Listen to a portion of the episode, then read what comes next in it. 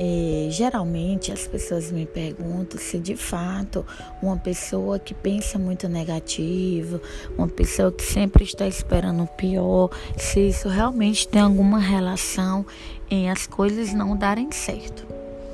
Olha, gente, realmente é, uma pessoa, o nosso cérebro, ele tende a focar mais no negativo, né? Se existe 10 coisas boas, mas aconteceram duas coisas ruins, a gente tende a focar mais nessas coisas ruins e tenta lembrar mais isso. Então é importante a gente perceber que se a gente olhar só para o negativo, a gente não vai sair do lugar.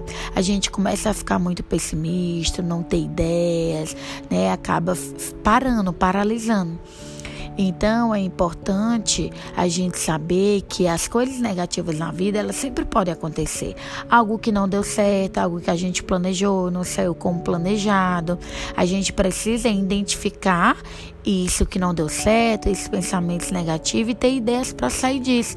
E não ficar remoendo e não ficar levando isso adiante, né? Sempre é, reclamar, porque esse ato de reclamar não vai fazer com que você haja. O importante é a gente agir. Geralmente as pessoas mais estressadas, mais negativas, elas têm mais propensão de ter algumas doenças, como por exemplo, doença cardiovascular, Alzheimer, depressão, ansiedade. Então por isso que realmente é muito importante a gente tentar saber lidar com essas essas dificuldades, essas coisas que não dão certo, porque quando a gente fica só remoendo e reclamando, é muito, é muito, é muito ruim para a nossa saúde, tanto a saúde física como a saúde mental. É importante a gente lembrar que tem coisas que não está sob o nosso controle e que a gente não tem que ficar focando apenas nisso, porque a gente vai perder tempo, vai se desgastar. E eu pergunto para vocês, qual a utilidade de ficar preocupado com o que não está sob nosso controle? Quantas vezes você fica reclamando de determinada situação que de fato você não pode mudar? E você aceitar isso não quer dizer que você está concordando ou está gostando. O aceitar é simplesmente porque isso não está sob meu controle. Foi isso que aconteceu, mesmo que eu não deseje, mesmo que eu não queira, mesmo que não me faz bem, mas é isso. E fazer e mudar aquilo exatamente que a gente pode controlar.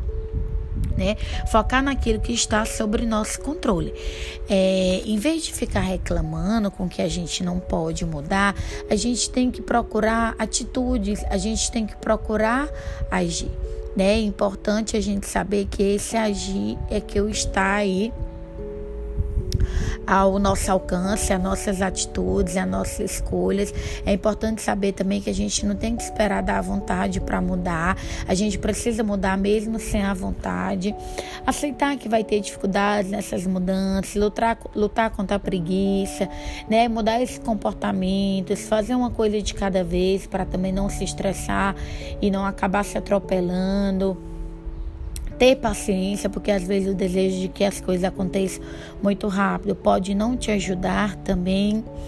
Então é importante que a gente faça tudo isso, a gente tenha uma flexibilidade, que a gente não seja rígido, né? Que a gente tenha aí essa noção de que tem coisas que fogem da, da nossa, do nosso controle, mas nem por isso a gente precisa paralisar.